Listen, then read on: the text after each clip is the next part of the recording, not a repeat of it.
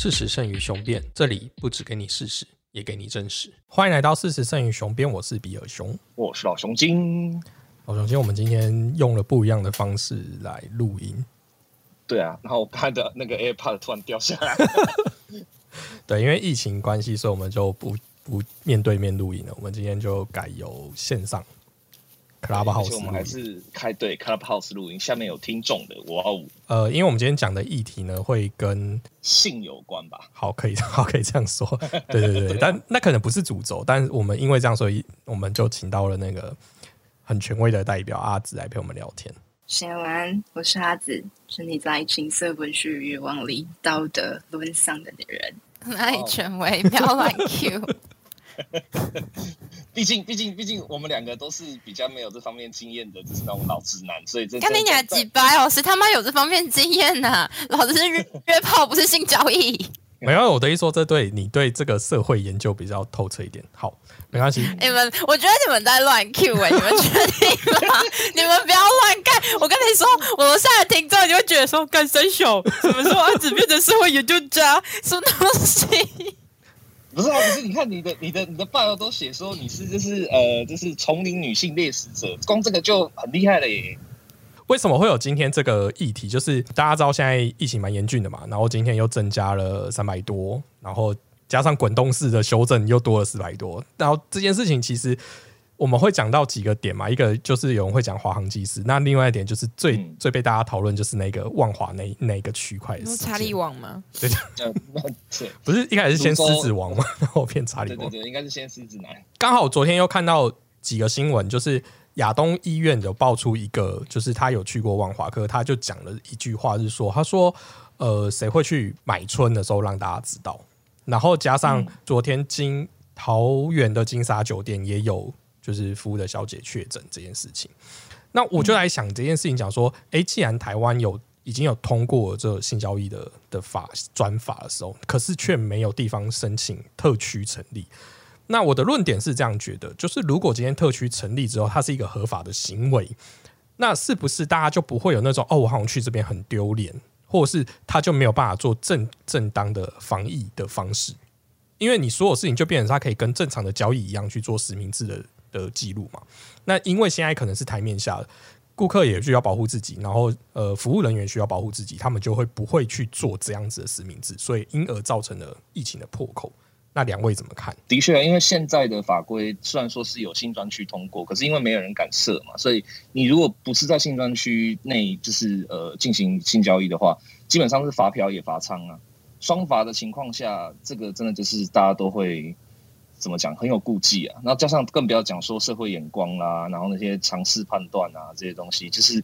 呃，这这个的确在现在这个环境下，你要直接开口跟呃防疫人员说啊，我就去嫖了，这样子，我觉得应该是有难度的啦。对啊，我觉得这跟专不专区没有什么关系啊，就跟同婚同婚专法七四七嘛，对不对？就是你你知道，当一个当当一件事情需要立出专法的时候，就表示说它非常的违背大家的意愿，只是为了另外一方的人，为了所谓的追求所谓的社会主流跟国际主流，说我们做了这件事情，嗯，大家超骄傲了，我们成为亚洲第一个什么通婚合法的国家，so。你们有因为这样，我们有因为这样而变得比较宽容吗？可是你就想嘛，法律是约束一个人的最低道德，所以我们的最低道德还需要法律来约束，所以也就是说，我们的自发行为是做不到这件事情的，嗯，对吧对吧？那也就是，那你今天说，呃，我今天需要一个性专区合法，我本身就觉得性专区合法这件事情本身就很诡异，耶。嗯就是难道你今天去工地搬砖也需要有一个什么什么专门的劳工什么活动区域合法吗？不用吧？对，这就是其实我蛮赞同阿紫这一点，就是等于说，我觉得好，呃，我们把它当成一个性工作好了，就是它也是一个工作。那这个工作靠他原本身体的条件去去做呃对家关系，那一样啊，就是你今天保家卫国是因为你身体强壮，或是你今天出卖你的劳力、出卖你的智力，其实也都是你靠你自己身体的一些条件去做交易的。那为什么这些不需要被约束或管束，可是性交易却会？嗯，就我觉得其实这其实算是一个蛮呃奇怪的道德命题啦。就是性这个东西，大家都在讲说要去污名化、去名化，好像是讲的就是都很很很流利、很顺口。可是到底怎么样叫做污名，就是这个定义，其实我觉得一直都没有很清楚。当然，我们知道说你今天跑去一个幼稚园，然后脱光光，然后突然跟人家说，就是啊，我现在告诉你们什么是打炮之类这样，这个当然我们可能会心里面有点芥蒂。但如果说他不用做这么出格的事情，他真的就只是一般的行为的话，或者说就是他也没有特别的要去妨碍谁，或者特别要去影响谁，其实呃。弄一个专区出来，我觉得真的就是像阿紫刚才讲的，他有点像是说，就是好啦，我知道你们吵很久了，好了，那这样子可不可以啦？哈，妥协一下啦，拜托啦，这样就有点这种意味在，对啊。可是我觉得这最大的困难点，事实上真的就在于说，我们其实社会到今天为止都没有对性这个行为有一个比较明确的界定，说，所以它到底怎么样是侵犯，或者怎么样是不 OK 的，怎么样是 OK 的，就大家都还在打模糊仗啊。没有没有没有，侵犯这个在那个性交防治法里面有很明确的规定了，就是超超级极极细致的。但我觉得你想讲的应该是，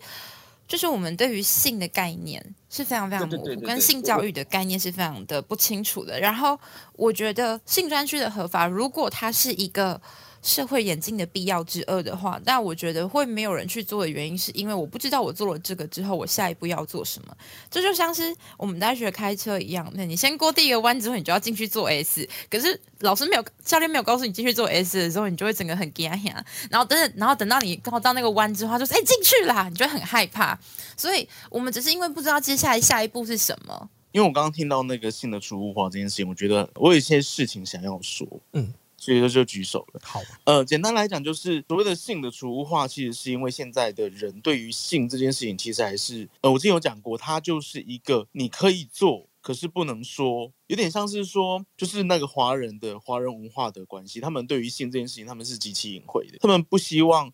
所以才会有所谓的巫山云雨这种这种，就是很文文言的方式去形形容一件房事。我是指说性的概念上的就是侵犯，就是说。呃，很就比如说什么叫做就是可以讲的性，什么叫不能讲的性，这样不不是只说犯罪的性情，那个我刚才的那个语言上有点不清楚。那这个世界上为什么会存在可以讲的性跟不能讲的性？为什么有东西是不能讲的？我我能理解那个老孙经讲的可以讲的性跟不可以讲的性，但是我觉得这是一个呃，大家对于不了解的事物感到害怕所造成的后果，就是说他所谓的不可以讲的性，可能就是我自己想的。以现阶段来讲，就很像 BDSM，因为我有一个 BDSM 的朋友，他他就跟我讲说，哎，我想跟你出柜，说什么了？哦，他就说他其实是 M，他喜欢他喜欢被虐，嗯，对他喜欢 BDSM，他他认为这件事情也是一个出柜的表现的原因，就是因为大家对于 BDSM 还是不够了解，所以他们不能够理解说这个其实是一个大家另外一种对于性愉悦的追求，嗯。对，所以说我觉得这件事情就是，当然是可以讨论，就是说大家都可以去当，我觉得当整个社会，当整个社会都对于性，先讲性好了，对于性有够全面的了解，以及就是嗯，没有这么害怕让小朋友知道的时候，这件事情其实就没有这么的需要被讨论。大家都觉得这件事情很自然，我觉得这就是我的一个会讲这个命题的一个出发点，就是我的想法是这样子，大家听看看。就是如果今天我们就是虽然专区这件事情跟专法这件事情，阿子已经讲了嘛，它其实就是一个很奇怪的存在。好，可是我觉得那是法律进程的问题。我们假设我们现在就真的已经有这个专法，那只是差这个专区的设立。我在想的是，这个专区如果设立的时候，它变成是一个合法的行为，那合法行为就没有所谓的呃，我很丢脸，我不能讲的事情。那这个事情如果慢慢变成社会共识的时候，那刚刚麻将提的这个点，是不是它就不会存在，或者是可以慢慢被淡化？就等于说，大家就认为哦，性的这个行为，或性的这个工作，或性的交易等等，它都可以是一个嗯很正常，再不过它就是一个生理需求，然后。我用对价关系去交换到我要的东西，而让这件事情变成一个很健康的性教育等等。其实我觉得我还是想要拉回来讲到刚刚那个呃语言上的定义的问题，这样，因为其实我觉得刚刚那个水晶讲的很好，就是你的你有人认为说，像你比如说你对一个家长讲到性这个字，他可能脸色还不会变；讲到性教育也不会变。你讲到打炮这两个字，他突然之间脸色就会大变。可其实三件事情其实它本身的内涵没有差的太多。那为什么他会因为这个词语的修辞上就会产生这么剧烈的变化。我觉得其实这是关键的。所以就算像刚刚比尔熊讲的，就是说你设立的性专区变成合法以后，我觉得这种语言上跟这种这所谓的呃惯性尝试上的这是理解，如果没有变化的话，或者说如果他没有办法有一个转向的话，事实上，嗯，你设了专法有了专区，还是一样啊。听到打炮还是闻闻打炮色病，或听到比如说。呃，像刚才讲的披身愚虐啊，或者是说就是呃，或是听到肛交啊什么的，一样是闻闻之色变啊。所以这就只是，所以没有发现一件事情。当大家要去污名化的一件事情的时候，他们会发明另外一个词汇，比如说性工作者。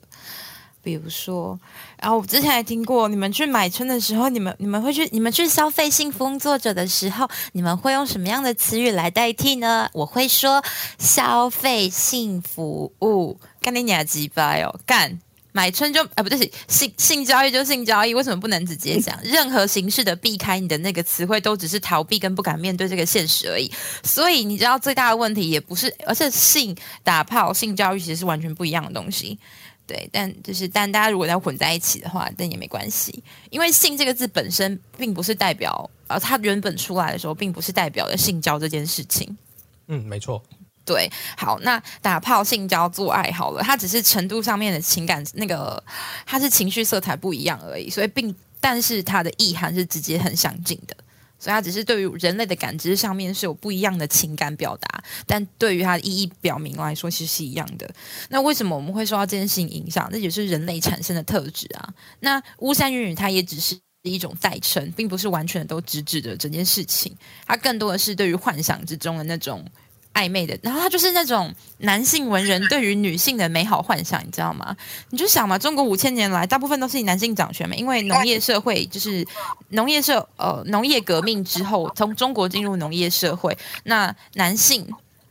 变成了在田里出力的那个人，他在他又拥有了话语权。在此之前是母系社会嘛，因为女性拥有了生育的能力。反正他，所以今天男性他掌权之后，他自然就有能力去决定他想要过什么样的生活啊。所以他们这一群疯狂的男性文人，就对于女性有一些某某一些奇妙的幻想，他们就会把它写成了文字，然后流传下来，然后变成我们后续使用的文字，跟来个春宫图之类我们可以看到的东西。但是。他，你如果真的要追本溯源，对啊，这是礼教的问题。因为对于当事人来说，他们需要一个社会制度约束规范他们的行为，不然他们就会成他们的种族繁衍就会变得跟我们所谓的那种边邦野蛮民族，好，这这这是一个不准确的用词，但是就是被跟那些种其他的族群一样，他们就是爸爸死了之后可以继承爸爸的老婆。他们也不是，他对他们来说，那也不是真的什么爸爸老婆要继承，而是他们知道女人是一种生育的工具，所以他们要继承这个财产。所以你看，那那你要讨论到这么大的范围，你们是不是要先切割一下？如果你要讨论一个文字的就是流传的话，你就必须要讨论到这些事情。那我们今天不是只想要讨论说，就是性专区合法这件事情嘛？就大家只是对于性的概念非常的不愿意去讨论，甚至有很多的误区。然后我们也没有人有能够有能力能够诚实的去教导别人做这件事情。因为你甚至要去教别人这个东西的时候，人家会觉得你凭什么讲这件事？就像大家都会觉得一些事情是，比如说我们要讲医学知识，今天医生出来的时候，我们就会觉得啊，他很懂，他很专业，我们就听他。的那今天在性这件事情上面有什么样的人出来，我们会觉得哦，他很懂，他很专业。就是如果我们需要有人帮我们破除迷思的话，我们要由谁来破除？是医生吗？还是所谓的性工作者？还是所谓的好千人斩百人斩？还是 A V 男女优？谁在讲这件事情，我们会很能接受？我觉得其实这个事情，我的想法反而不是说是哪个专家出来一锤定音呢。我反而觉得他第一件目标、初级目标，其实就是你要敢讲啊。你每个人都可以有你自己的性经验跟你自己的性论述。那你如果先不连讲都不敢讲的话，那其实说真的，专区成成合成立不成立，我我觉得其实不会有太多的变化。对啊，那当然你说的没错，我们还是得拉回主轴的专区来讨论啊。就是说，呃，今天比尔熊的初衷是想要讨论说，假如说这是呃像这样疫情的情况下，有了一个性专区，会不会他就比较敢开口？他就会比较在比如说被问到他的足迹的时候，他就可以很。坦诚的说，哦，没有，我去新专区啊，对，这样。是我觉得不是性专区的问题啊，就就是嘛，你就想嘛，那今天为什么大家在疯狂？哦，对不起，因为我的 IG 上面都追追踪一些就是跟情就是情欲情色有关系的人，所以大家都在疯狂在线中上面说什么以自会代替约炮啊，大家先忍一忍啊。我觉得其实你可以不用忍啊，你想约你就去约啊。但其实你要你要自己做好心理准备，就是你们两个中了之后，你们两个要能够互相联系到，然后能够坦诚说，哦，我跟那个谁谁谁，然后我们去打炮，我们去约炮，你要能够这样讲出来，我觉得就没有关系啊。因为嗯嗯，你你今天出去约炮，跟你去你去公共场合跟大家一起去买东西，我觉得虽然程度可能到没有到那么一致，但其实其实你们都是有染疫的风险，你们都有传播的风险，所以都是一样的。那如果我们可以把买东西跟打炮这件事情视成一体的话，我们的性专区它成立与否就不会影响到呃成为一个防疫破口或者是怎样。我是觉得这这件事情，如果是性专区的话，我觉得注意其实是不够，他的那个帮助其实是不够，因为大家还是会，如果这个染疫者他曾经去性专区嫖过妓的话，他在做医疗的时候，他会不会讲这是一个问题？因为因为很多人还是会对于这件事情很不好意思说出口。那我想问的是说，就是如果它是一个合法的行为上，为什么会不好意思说出口？现在的现在风俗民情啊，以因为如果只是说像现在就是二二零二一年的五月二十一号，只是说我们在可能在某个地方它有个性专区，那它的风俗民情还是这样，大家对于性的呃，大家对于性的讨论度还是这一种，就是可能不敢说，就是那个比较不好意思说的状态，而且就是性的处罚还没有贯彻的时候，它就算它即使是合法了，它还是会，我觉得它就是这些嫖客可能会隐瞒的可能性还是会有的啊。这就像是法律里面规定，如果父母没有抚养子抚养事实的话，子女是可以不用抚养父母的、但大家会觉得说啊，不行啊，他都是你的生身父母，生恩大于养恩之类的屁话，你还是要去养你爸妈。但你真的敢遗弃他吗？所以重点就在于是我们自己本身对于性的态度，会不会去讲这件事情？就是，所以我说啊，你可以去约炮啊，但你要做好的是，你要登记好你们两个人资料，然后如果如果你们两个人其中一个人得的话，你们要马上自己去说哦，我曾经跟这个人哦有打过炮，我们有亲密接触，所以我我可能要筛快筛，就是你要能够做到这个程度。就像我可以跟大家说我所有就是悲惨的约炮经验一样，因为我觉得它就只是一个故事，就像我被强暴的经验跟我去约炮的经验，我觉得这是一样的故事，所以我觉得可以讲出来，而且我也不需要人来人家来同情我，这是一样的。可是如果我们没有办法跨过心中那种奇怪、莫名其妙从小到大建立的那种道德藩篱的话，我们是永远无法。永远无法正式的正面去讨论性，甚至我们没有正面办法去讨论任何性的任何任何的议题，比如说政治，比如说同婚，比如说比如说核四，比如说废死这些东西，我们都没有办法真正的讨论。如果我们没有办法放下我们心目中心里面那个不知道为什么，但是就是存在的那个道德标准的话，我们永远无法真实的讨论嘛。就是所以性专区不管它是合法还是不合法，你不会因为一件事情合法就不断的去做啊。就像缴税是一件合法的事情，但是为什么大财团不会去做？想尽办法节税，想尽办法避税，那是一个合法的事情，那为什么他不想去做？是同样的道理，就是他一定有做这件事情对他自己的好处。那我们要做的事情是，就他隐瞒这件事情对他自己一定有一个好处嘛？就他可以不用承担这个社会的责任。你看他那个查理王一讲出来，我们就要疯狂嘲笑他，他心理压力多大，对不对？虽然就是事情已经发生了，我们没有办法再改变一些什么，但是重点就在于说。内心的那个内心那个奇怪的道德感是应该要被好好检视，它不是要被拆除，只是它需要被好好的检视。为什么我们会需要这个标准？你应该，我们应该要去好好的检视自己里面的标准是什么，然后怎么形成的？我还需要继续用它吗？然后我们再来讨论这件事情。就是我先审视完我自己的标准之后，我再来看我要怎么看待这件事情，这才是最重要的啊。所以其实刚刚已经在论述里面找到一个点嘛，就是说。呃，有大家觉得说，哎，其实合法以后为什么不能够公开讲？为什么就为什么就讲不出来？其实还是讲回来，还是一样的原则嘛，就是说，大家其实惧怕这是一种互相指控的眼光啊，然后也惧怕就是说我如果讲出来以后，我的风险要承担什么？包括刚刚讲的他人眼光啊，然后被嘲弄啊这些东西什么的。这边倒是想要确认一件事情，是说，所以。像刚刚那个阿紫也有说，哦，他可以把他过去所有的新经验都当成故事讲出来。他也同意说，呃，你可以去约炮，你不用忍啊，可是你就是要勇敢说。那其实这样，我觉得感觉就是可以进入到下一个部分，就是说，那如果我们都都鼓励要勇敢说，我们也同意说勇敢说是呃解构这个心中高墙的一个重要目标的话，那怎么样降低它的风险？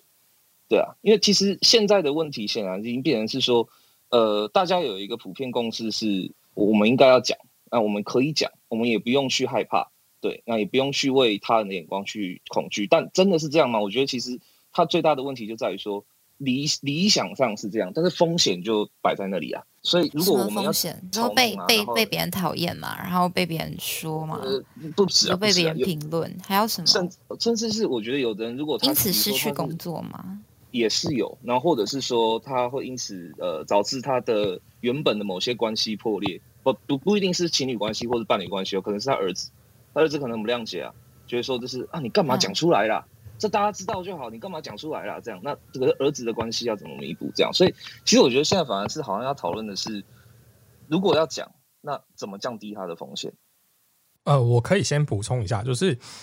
我我这样想，就是刚才阿紫跟老红金讲的这个，这个都是我觉得都是必须要考量的方向。那我只是想要提供一个概念跟大家讲，是说形而上的改变有两个。推进的方式，一个当然就是从小的教育观念，就是等于说父母这一辈给的小孩子从小到大我们的中华文化观念。另一方面，就是当他成熟之后，他看到整个社会的结构改变。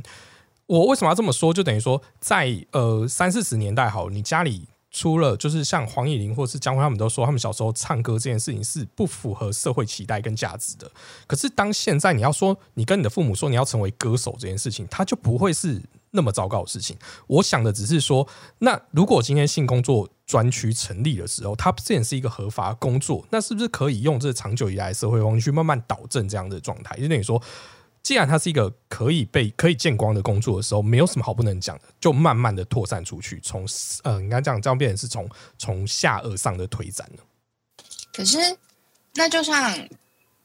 就像蓝领阶级好了，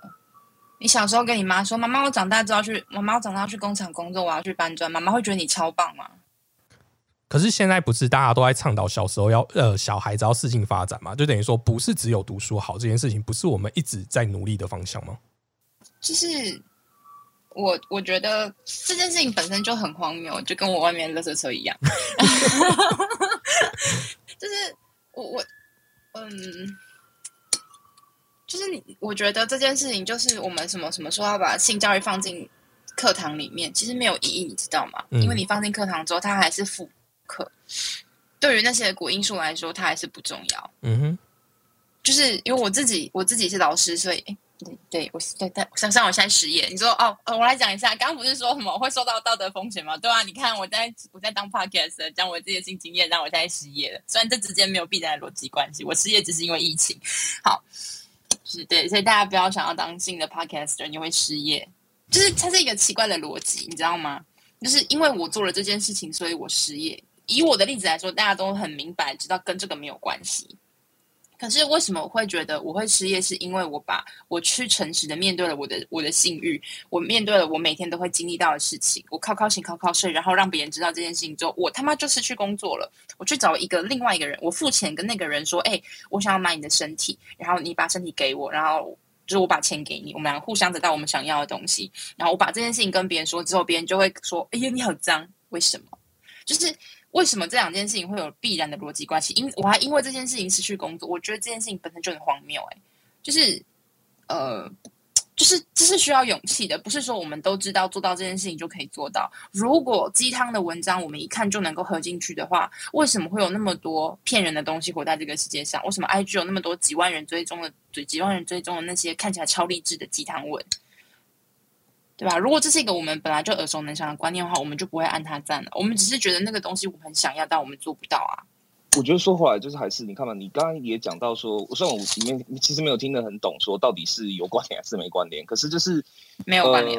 哦，没有关联。OK，好，那但是就是嗯，这些风险的降低有什么方法呢？对啊，就是就算好说没有关联好了，可是那为什么每个人心里面都会很容？就像你刚才讲的。呃，很多人都会自动的对号入座，就是比如说，哎，我好像讲这个我就一定会怎么样，或者说好像说了这个我就一定会完蛋，或一定会怎么样怎么样这样，对啊。像我自己的话也很常，就是呃讲一件事情，然后讲出来以后，我自己一开始都会觉得说没什么，这应该没什么差，就后来就是意外的就会发现，哎，靠药好像不是哎，好像会一直被人家就是就怎么会这样子？这样就是我到目前为止我只有一个女人的性经验，嘿，我就只有一个。然后就是你知道这种事情，我觉得讲出来应该没什么，我也不是要炫耀或干嘛。可是你知道就会被很多你的男性同才笑到一个这样，就是我会觉得说，干你们到底在笑啥笑？这有那么好笑吗？为什么？不懂哎、怎样？我错了吗？还是什么？对，就是这种风险很多都是突然之间就蹦出来，然后就觉得说靠啊，现在这个世界是发生什么事？这样。那我觉得我很想要知道，就是说，那我我们我们三呃四个人在台上四个人可能都有不同的性向，不同的不同程度的呃跟你讲的叫性取向，性取向对，然后就是可能会有不同的这些东西。那可是问题是为什么讲出来以后，就比如说我刚才就不懂为什么我讲出来要被骂一句干你娘？为什么？哦对哦，因为性取向不是性向，性向跟性取向是不一样的东西。我只是要纠正这些用词，我没有要攻击你个人的意思，只是因为大家都一直误用，我觉得很讨厌而已。哦，我觉得你开始有点担心要被攻击这件事情。你知道你知道什么样？我为什么没有办法回答？我为什么拒绝，或者我没有办法回答你说我们要如何降低风险这件事情？是因为如果你的存在，你做每一件事情的目的只是为了要降低被攻击的风险，你的你的你就是在逃避这件事情。就是如果你的你行动的目的是为了逃避的话，你不管怎么做都不会都不会有好结果。但是如果你反对对对，所以反过来说，我不觉得我不觉得有什么风险可言。那你说，哎，为什么我讲这句话我觉得很正常，但是突然之间会被别人说这件事情？我可以告诉你为什么我跟你讲那刚那句干你娘，因为我觉得性取向跟性向是不一样的，这性取向跟性向是完全不一样的东西。性向是指你个人的能力潜质，就是我们在做那个智力测验的时候，就是分类你这个性向测验的时候，会分类你这个人适合什么样的工作，适合什么样的区域，比如说空间，比如说呃算术，比如说之类的这种这种东西，这叫性向。性取向是你的性欲产生的对象，这个是在高中公民课本就很明确的定义了。所以哦大家感觉到教育的重要性了吗？就是，所以，所以就是，我觉得你说这个东西要很多个面向要去讲，可是降低风险这件事情，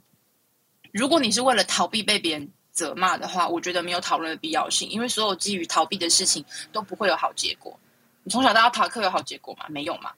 就是，但是如果你说是我们要怎么样去面对这件事情，最简单一件事情就是你要知道，这只是一个想法跟观念啊，道德只是一种信念跟价值，它并不是永远不变的真理。就像，所以我们有时候会享受到以前没有享受过的好处。就是可能对于未来的人，我们现在是很奢侈的，他们可能有更严苛的道德标准，甚至我们相对于古人，他们古人他们在活在那个时代的时候，我觉得大部分人也不会有感觉说他们活得呃非常的封闭、非常的压抑、非常的什么吃人的礼教社会。可是为什么我们看来就是吃人的礼教社会？是因为我们的道德观改变啦。所以只要认清是这件事情就可以，然后我们致力去做这件事情就够啦。那如果你硬要把别人的评价放到你心里面的话，你不管怎么改变你的标准是没有用的、啊，因为你就是允许你去被别人评价嘛。那我觉得这不一样哎、我真的觉得这不一样哎、就是你说的？你说的逃避风，你说的那个逃避，然后是规避风险、降低风险是逃避这一点，我真的不大能接受，因为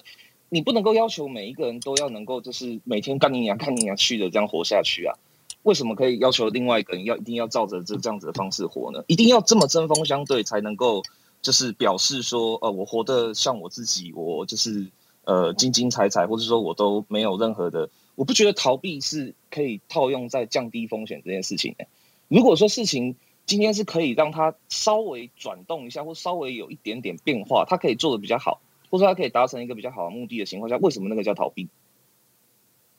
对啊，为什么就是一定要用这么强烈的方式才能够表达你自己，然后那个才叫做你？那你知道立法其实也是一个很强烈的方式吗？而且我不一定哦，所以你是觉得我刚刚骂那句话你不舒服吗？那我给你道歉，就是我没有那个真的攻击你的意思，我只是觉得这句话很荒谬而已。所以如果我刚刚讲的刚你牙让你很不舒服的话，我给你道歉，不好意思，就是刚刚讲话没有很呃，刚刚讲话没有很好的很好的表达我要表达的东西，让你不舒服了，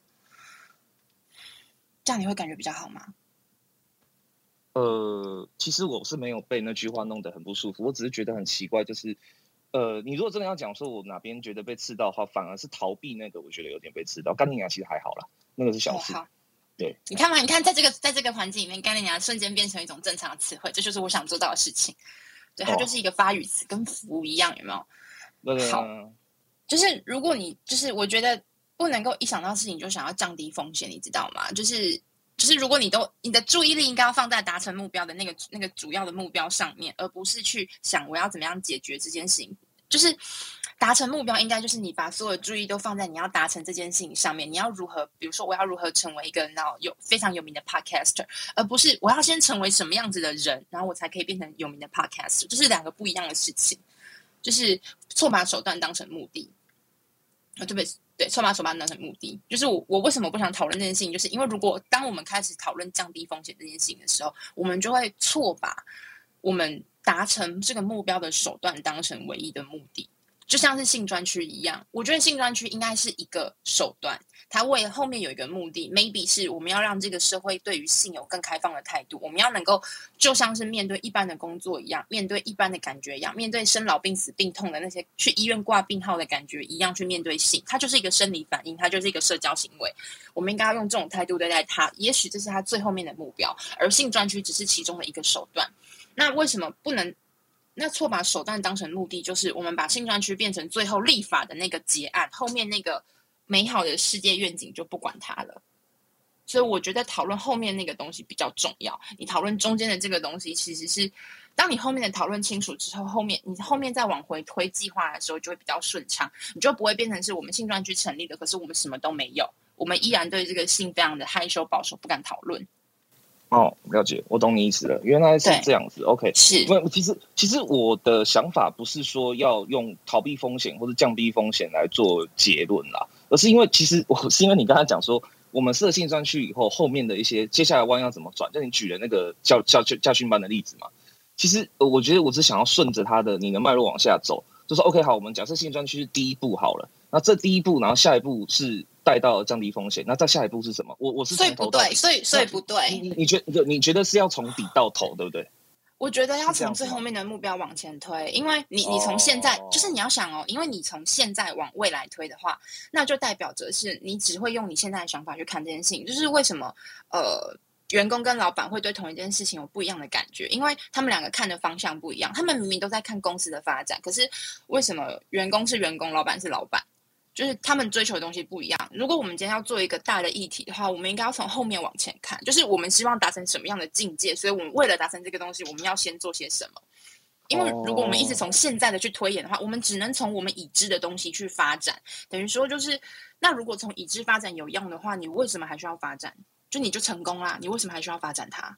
就是那句话，对对对对对。这我完全懂你的想法了。OK，好，那我们就拉回来。好，我觉得你的这个想法也蛮有意思的。我其实真的没有这样想过，因为我都是比较习惯就是按部就班去想的这种。那如果说，那如果照你这样讲的话，你说最后的那个底，就是那个尾巴的地方，我们应该要从呃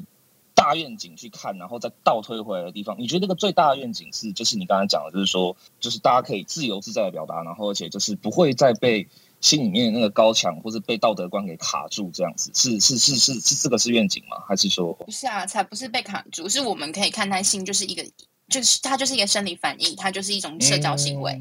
对啊，性不就是这样子吗？是啊，那这就跟我一开始的立论是一样的。那你看嘛，你的论述很不清楚，所以我们花了这么多时间要帮你把它整理出来。哎，没有没有用的主持人废物。我不是，我不是说，就是如果当大这个这个性中心成立，它变成是一个正常的工作以后，大家可以正常的看待，我们就不需要躲躲藏藏的。我跟你说，就不能就讲正常，这个世界上正常就是一个很模糊的词汇，你知道吗？追求正常就是不正常的一件事情。是是是是，这我认同，对，没错。对嘛？那你他妈还用正常这个词？好，我用词不精确。别人渣男。就是为什么没有办法很准确的描述它，就是因为我们对于词汇的使用还是有很多芥蒂的。这是这次的时候跟大家好好讲一下，好好去学一下哲学。哲学真的对对于大家就是平常逻辑思辨有很棒的帮助。就是你对于名词的定义会更加的清晰，你就不会使用含混或者是混淆的字眼来让自己混乱，你知道吗？就比如说性取向跟性向这件事情，然后正常跟就是一样，对，嗯哼，对。你看很痛苦吧？就是要讨论这种东西，就要讨论的很细致，大家就觉得，哎，看你们都在讲一些形而上，没有实际作为，然后你们讨论完之后，这个事有会变有改变，那我听不听哦，大概是这样。但他也是必须要讨论的，对，说不定有一天我们我们就说不定有一天贵节目红了之后，有没有就就就会有一些新的新的展现，这样。是我觉得反而有点有趣的是，你刚刚一直在说这是大目标跟愿景跟结论跟就是这种就是比较远大的东西，这样。对啊。我说，就从刚开始，你好像会一直纠结在词藻啊，然后修辞啊，然后文字上。那不然，我们真的要自自现在开始这一秒开始，我们要一切都用所谓的严格哲学话语来讲。我们每句话在讲之前，我们都要先用维根斯坦的记号学方式来先导论说，OK，好，我们这个现在在讲的是形上上的某个部分，然后形下下我们的这是具体修辞，以哪个地方为表情，以哪个地方为表意，然后它的 logos、pesos 跟 asos 在哪里？这样我们要这样讲话吗？不用吧？对啊。我觉得可是我只是想要跟大家说的事情，就是你在使用这些词汇的时候，你是不是有含有那个新的意涵？那我们把那个新意涵澄清出来就可以了。那你刻意的使用哲学词汇，并不会有帮助，因为你会降低了大家了解这件事情的意愿。可是阿紫，我想要说的是说，就是不管今天我们在用多么精确的文字去表达，对啦，是没有用啦。对啦，就是你人跟人的沟通一定舞台给你们了，那我差不多录到这边，我先走了。不是啊，我的意思说沟通已经存在 gap，不管你用了什么样的词汇或再精准的定义，这些事情都不存在啊。所以啊，人你知道为什么最初的人能够沟通吗？是因为他们有想要沟通的欲望啊。嗯哼，所以重点是在于说，为什么我会揪这些字，是因为这些字词后面代表着你你认为某些事情。嗯，那对，因为如果你不代表你没有带着那样的意涵去做这件事情的话，你就是不会有那个感觉。就像我刚刚骂了老熊精干你娘一样，他不会觉得受到伤害，因为我没有要伤害他。可是如果今天我带着就是伤害的语气讲了干你娘之后，他一定会感觉到被伤害啊。嗯哼，这是同样的道理，就是为什么会觉得那个词有问题，是因为我知道后面你可能代表的什么意思。那我想要，那我们就应该把那个东西抓出来，好好的讲一讲。讲完之后，我们再来讨论再下去的东西。因为这过程中产生的所有情绪反应都是正常的。对，就是我们必须要先设立一个最终目标，然后我们去讨论到那个东西，才会有结果。这就是为什么我不会做，我不做大对话的原因，因为很容易吵架。因为讲话的方式就很让很容易让人家跟我吵架。对但但我觉得这比较有用啊，就是大家才能够真实的面对这件事。大家平常活在虚假的伪装，不然如果我们不讲这些东西的话，我们等下就会沦为就是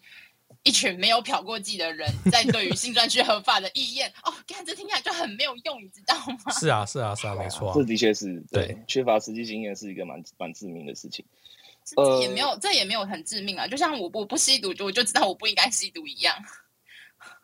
嗯，就是我吸不吸毒跟呃，就是你拿到吸毒，他们哎，他们叫什么、那个我忘记那个词汇，就他们现在对就是就是已经管控制的那些吸毒犯，他们就是慢慢渐进式的让他戒毒一样。对，就是所以管控这些呃有吸毒的吸毒经验的人来说很重要，原因是因为他们可以控制他们不要使用其他有有有问题的东西。对，啊，所以性间合法不代表你一定要有性性交那个性交易经验。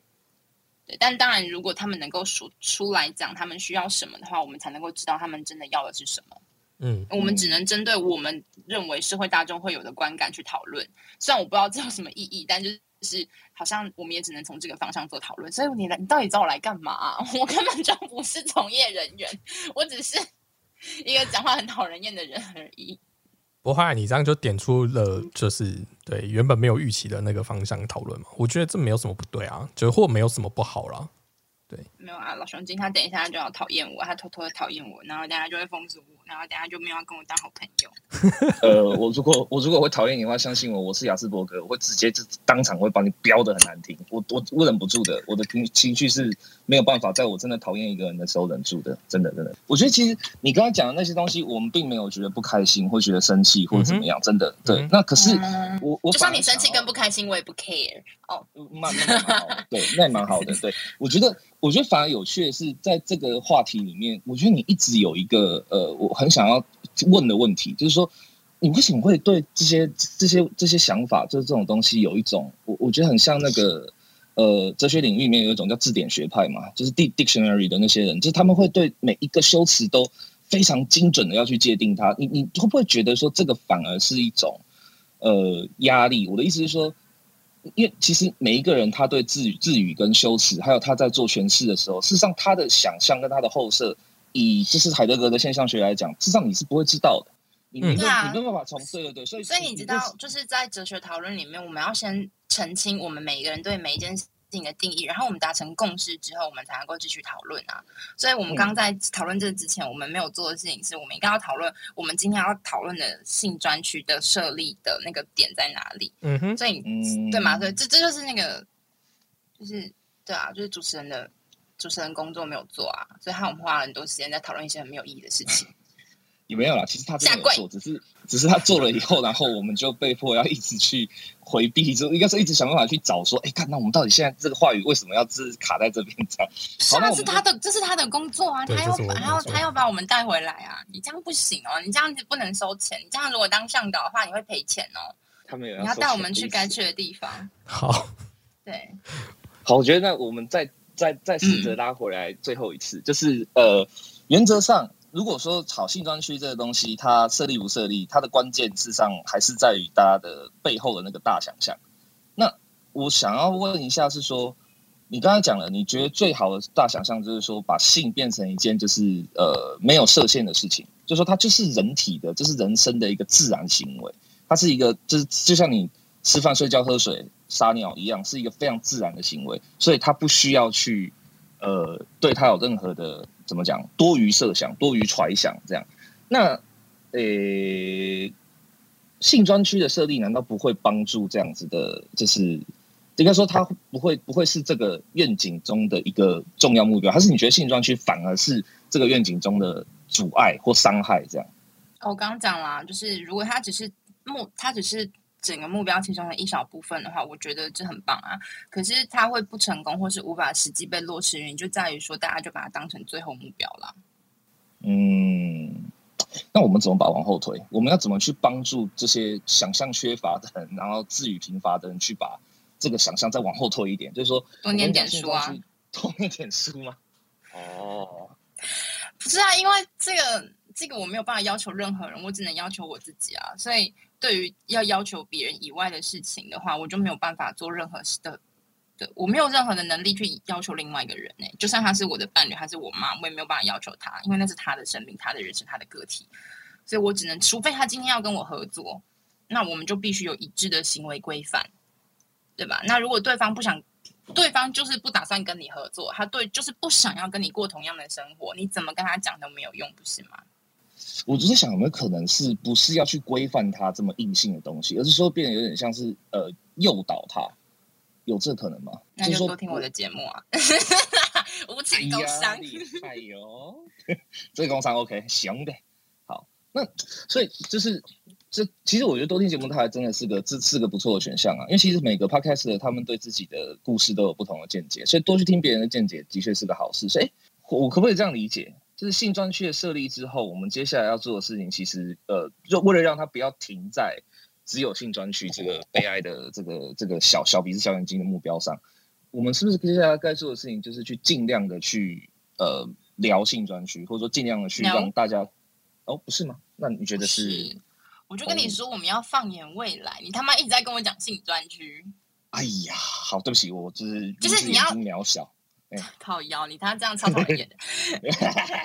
就就是我觉得是，我觉得是我们要找一群真的对这件事情很有兴趣的人，我们真的想要把台湾的对于性的风气有一个巨大的改变。那大家是真的愿意做这件事情，多愿意就是愿意到为了这件事情。要努力到这个东西可以赚钱，就是这个机构是要能赚钱的。我跟你说，只要找那种什么不赚钱也没关系的人，这种人绝对不能选。嗯，对，要找那种努力要把这个机构发扬光大到可以赚钱，这才是最重要的。就是，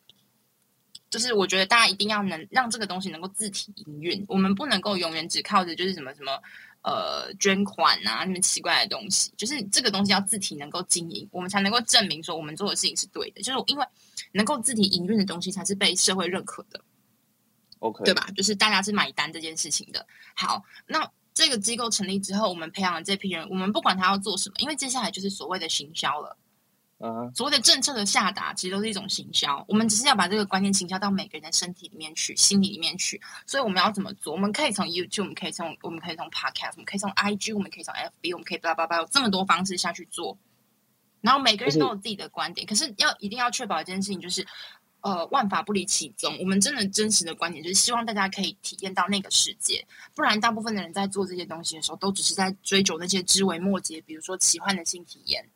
嗯，对，所以为什么我不是为什么不可以从现在回去看的原因，就在于说，如果我们从现在回去看，我们就会突然陷入了啊，那现在现在很多 podcast 都很棒啊，都在聊自己很疯狂的约炮经验啊，自己很棒的性经验啊，开放式关系啊，blah blah blah，但是这些都没有办法帮助到最后面那个因为大家只是在追求奇幻体验的价值，而并没有从他的这些体验当中得到任何的我们所谓能够更趋向我们的目标。所以我们要从目标开始往回走的原因就在这里，而且我觉得做每一个你的目标嗯，你的目标刚刚讲到一个很屌的东西耶，说真的，就是他妈要赚钱。哎，干这真的我真的我还真他妈没想过，因为其实说的有道理耶，趋之以利他妈就是对这个世界，尤其是台湾社会最有效的无敌牌啊！你在对啊，台湾你看你社会只要把看，是不是很棒？哎，有道理耶，我真的觉得有道理，真的耶。诶，其实说真的，与其去弄的，就是变成说它是一种道德至高，说啊我们要解放它，或者变成是一种那种奇幻体验，就哦，我我其实很想试试看，可是我还不想破坏我现在的生活啦。这些其实它的那个怎么讲驱力，我觉得都没有赚钱大。你今天如果变成是说，就是搞性专区这个事情是可以赚大钱、发大财，而且还可以就是呃顺便顺便让你自己的真实性经验可以被解放的话，哎，这个感觉是反而比较合理的。我看吧，是不是这样讲，突然整个气氛就活跃 light up 的感觉？这才是有意义的讨论啊！大家要越讨论越兴奋嘛，对不对？你不觉得这很棒吗？就是为什么钱？为什么大家？我跟你讲，这是因为性交易这件事情，它同时混合了人类最大的两个秘密源，一个叫性，一个叫做钱。人对于哦性跟钱有太多的隐晦的企图，我们想从别人身上得到什么东西，但是我们不能跟别人讲。跟我已经做了什么事情，它可能是伤害性的，就是秘密。就是我们有这么多的东西卡在这个里面，我们不能够老实的讨论，就像讨论金钱跟讨论性是一样的概念。嗯，对，所以他所以性交易很难合法，原因就在于说，是因为他同时触碰到了两个人内心最复杂、最阴暗的那个角落，就是性跟钱。所以，如果我们同时解决这两件事情，干不就超爽吗？干我贩卖我的心态经验，我还可以得到钱，妈超爽。那比尔熊，你觉得呢？你觉得就是这个这个这个这个街头，我觉得这个街头蛮合理的，因为其实它的确就是人的两个原欲嘛。以前就是为了要得到我我可以获得怎么讲支配自己跟他人人生的这自由，那性的话也是一样，也是获得愉悦跟支配嘛。就是它的确是两个源头。可是接下来我就会还是想到的就是说，那这样的话变成说，如果要把它变成一个可以赚钱的事情的话，这样子一讲。的确，好像不要是专区会比较好，你觉得呢，比尔熊？好，我觉得赚钱这件事情，我我我一开始没有反对，我也没冲突啊。原因就是你还记得，就是像我们上一集有讲你的写作梦这这件事情吗，其实你的驱动力也是赚钱啊。有就是它嗯它让你不愿意追梦的一个点，就是这个市场不够大，让你赚到钱嘛。那一样啊。嗯那我我觉得吸引专区这件事情，好，就是回到我原本的假设，哎、不能讲我全部假设，就是我原本的基础的原因是是。因为我们现在台湾的法律只有进不到这里而已，所以嗯除非我有新的方式，例如说我可能是立法委员，我可以推动新的法律，让它变成不是专区。但我的意思是说，因为现在台湾的法律只有到这里，那当然我们可以可以做更远的，就像刚刚阿子讲，我们大家要从目标往回推，可是它必须还是有一个阶段性任务啊。就像我觉得同志专法到后来可能可以变到进入民法之类的。那我的意思说，当然我可以把性交易的这个法律变成到时候也只是一个正常的所谓我们商业上的交易的法律，那就不会有我觉得你们刚才后来讨论的那个点。那只是说我们刚后来讨论的哪个点？就是你说特区这件事情啊，跟赚钱这件事情啊，那如果它是一个正常的法律，这就在在交易上是直接保护的，那没有什么问题啊。所以对啊，所以重点就就是就像是你你去那种手摇饮店，他说免本店本店免用统一发票一样，他只是在墙上贴贴说本店提供性交易这样，对对对这，种感觉。对，这是合理的所。以你要做这件事，你你看，可是你刚刚你又刚刚又说了，就是我们现行的法律是只有规范到这里，所以我们要在推动这件事情的时候，我们要从目标往回推，跟大家讲。那大家才会知道为什么我们现在必须要有这些事情，因为成立性专区就是一件歧视。啊，可是对啊，对啊，对啊，可能可能在我们通往目标的路上面，我们就是需要这个歧视的法规，嗯。就像就像同婚七四七一样，它就是一个非常歧视性的法规，是，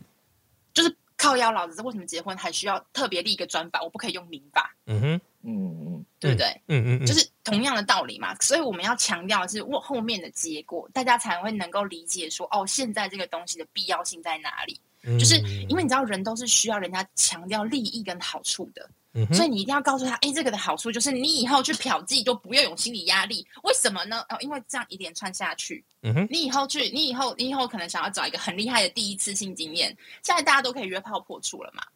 对现在大家会可以接受约炮破处这件事情，是慢慢的越来越有人愿意来出来讲。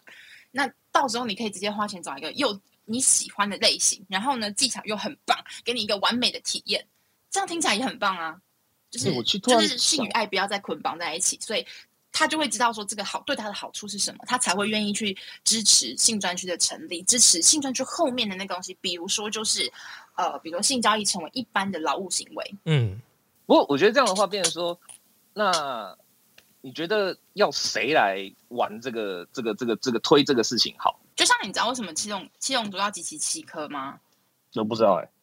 因为如果召唤神龙是一件很，它因为如果召唤神龙可以许愿许愿任何事情，它就是一个强而有力的东西，所以它不可能只把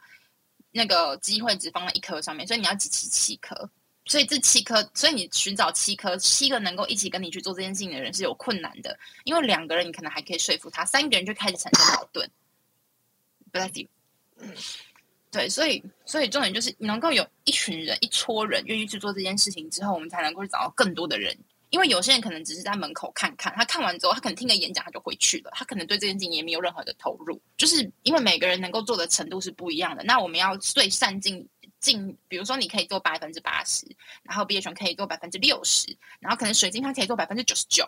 那他们每个人的位置就会不一样。那我肯定要组织的时候，我肯定要先找九十九趴的先来嘛，嗯，对吧？然后就是每个人负责的位置是不一样的，这样我们才能够把组织一直才能够把我们的目标一直往下推，推到性专区，推到更前面的 like 哦，我们用 podcast 用 YouTube，我们用各种方式来让大家知道这些事情，这才是有价值的。因为每个人能够参与的程度真的不高，因为我们也不能要求每一个人每一下来就到百分之百。所以，我们、嗯好，你可以出百分之五十，那就百分之五十；你可以出百分之三十，你就出百分之三十。所以我们需要一个很完整的东西，是一步一步把每个人都放上去。所以从后往前推的架构是很重要的，推荐给大家，这一定对你的人生很有帮助。所以，如果你觉得对人生有帮助的话，欢迎抖内，谢谢。你看，我看一下你有没有抖内的那个 bio，诶诶诶，有啊好，哦，有吗？在哪？有啊，点进去我的，点上我的头上，点进去我的 IG，我 IG 有个蓝色的链接，哦连接进去的第四个就是抖内。OK OK，好，那大家就是就是知道了哈，来快去吧。然后再来就是，觉得我觉得这样讲的话，那个你觉得那个搞那个 Swagger，就是台湾的那个第一个就是线上 AV 平台那个马西大哥的那个 Swagger，他做的事情会会不会比较像？会不会比较像是你你觉得呃可能是第一个就是可以开第一枪的组织团体这样？不是，也不是哦，哦，嗯，不可是他也是盈利啊，而且他盈利的还蛮成功的啊、那你觉得他们有在认真推广台湾性性开放这件事情吗？以开放来讲，我觉得他们有帮助，但是以教育来讲，哎好像还好。就是你觉得他跟那个目标，就是性是一种社交，是一种正常生理行为，你觉得有像吗？嗯，不像，不像吧？那你怎么可以他们还是？也是，可是就他们是一个成功的盈利，他们是一个成功的盈利组织啊，所以我们之后可以可以找他来帮当我们的金主，你知道吗？哦，但是但是他适不适合成为核心组织，我觉得应该不是，因为他的成立目的就不是这个。嗯，的确就是是啊，他对，嗯，他还是贩售男性的性幻想为主啊，他并不是真的要去严格的探讨就是这个东西这样，的确是啊。但我觉得，我觉得贩售性幻想是一件很重要的事情啊，因为性嗯本来就存在着幻想可能嘛，就是跟就跟大家去补习一样，嗯都幻想自己可以考上台大，对不对？但是没有嘛。但所有老师都会跟你说，你可以上台大，你可以上医科啊，就嗯就跟补习班一样啊。他有没有提供实质的东西？有。他有没有提供你幻想？有。他什么都提供给你，然后你还心甘情愿为此付钱，然后还觉得考不好是你自己的错还好，我这辈子还没补过习，啊！嚣张了，雅斯伯格，嚣张嚣张。就是可以 still 张，看来还没有啦。OK，好，哎、我觉得不错啊。今天这样子，虽然呃稍微有点没有讨论到我们原本想讨论的东西，可是歪打正着的也讨论到蛮多。哎、我们我跟你比尔熊真的两个嗯，直脑筋都想不到的东西，这样。对，那比尔熊，你要来怎么做个结吗？还是这这么说好了，就是我觉得阿紫今天给我们启发真的蛮大的。这不是，这我觉得这不是客套话，原因是原本我以为今天我们会很很激烈在碰撞，在于呃性专区成立的时候呢，它的所有的利弊得失。例如说，有些人就会反对人就会跟他们就是会举旗，就是说，哎、你那你不能盖在哪里，因为这样我会没有办法做教小孩什么等等之类的，可能会比较 focus 在讨论东西。但其实阿紫让我们把今天程度拉非常高，拉到就是其实我们不用去讨论实质上目前啊，就是不用讨论实质上步骤的程序的问题。那当然就是我我你要说这件事情对我来讲，为什么要抓特别抓出来讨论？其实我觉得有一个很很很主要原因就是，就像因为你想阿紫讲蹭热度，没有好不好？我们节目也没有的热度可以蹭，那流量雄很辩是超级不称热度的超级超级没有热度可以蹭，也不会有人听啊。对，就是呃，这样怎么说好了？就是我认同阿紫讲，就是性就是一件很自然的事情。那为什么大家不可能就是不要讲说不是拿出来讨论或者什么之类的？就是我觉得它就只是一个很很在在在一在在平常也不过的事情了，就这样。那为什么要这么污名化它？就既然而且而且，其实我有一个先天的人设，就是只要法律可以负担的事情，我觉得就是要符合法律规定。我我的先天在做这件事情，它的基础就是法已经成立了，那为什么不成立专区？你成立专区的时候，我至少我现在看到的形式上的东西就可以避免了。当然，它会衍生出更多问题存在，那我们就可以来讨论说，如何接下来再修正法律，或者是再去做改革等等的步骤。就是我当然也不是停在性专区就结束这件事情，因为其实，在我们在录这件之前，我们其实已经讨论过很久了。那我们只是在针对说，哎、那成立性专区之后会发生什么样的衍生问题？那我们应该怎么克服？怎么讨论？然后当初就是想说，哎、阿紫上应该可以对这些问题去做一个更更新的突破思考。没想到他直接大妖精，对，那我觉得可以了，就是今天越啦干，啊，越啦 那个越啦，烦，好啦，对不起，职业病，没关系。对，那我的意思是说，这其实这这样子其实就是也有达到今天节目的目的。我觉得它就是一个开头。那我觉得每次我们在做议题的时候，都会一定会有继续的延伸。哎、其实我觉得你把你把它讲好像我们今天就是讲一个很高尚的东西，然后没有实质作为。接接下来我们要做的事情就是找一群愿意做这件事情的人，好不好？你想做的话，你就要找一群跟你一样有志之士，去把这件事情推动起来，对啊，对，就是成立最早的核心组织，它是它是很有价值的。就但是你们两你们必须要这个组织必须有一个前提，就是你们你们真的愿意，你们要先画好你们彼此对这件事情的蓝图的长相，画好之后，你们再来决定要不要成立。成立完之后，你们再来决定用什么方式，再怎么做，怎么引导。如果你还不确定，就是说，哎、我对这个东西到底热情有多少，或者说我到底要怎么做的话，就是推荐大家先去听阿紫的节目，对，然后就先去看阿紫的东西，这样。你当然也可以，就是呃，当个干爹抖那一下，当个干妈抖那一下，是最最支持的做法。这样，因为你如果真的还不知道，或者说你觉得，哎、这东西好像还不是很清楚的话，呃，以阿紫的节目跟他的调性来讲，我觉得就是直接直接去了解就最快的，对啊。好，那我们下次见。OK，哎、我再宣传一下，如果喜欢我们的节目的话，可以加入我们的 IG，然后 IG 上面会有多连接，可以点到我们一个 LINE 的社群，叫“视觉摄影雄辩”。嗯，那主要就是我们在谈论所有的节目的内容。那我们里面会有一些议题是在节目里面听不到的，嗯所以你不要，如果你喜欢我们两个观点，然后想想要问我们问题，都可以加入 LINE 社群。OK，好，那我们下次见，拜拜。拜拜。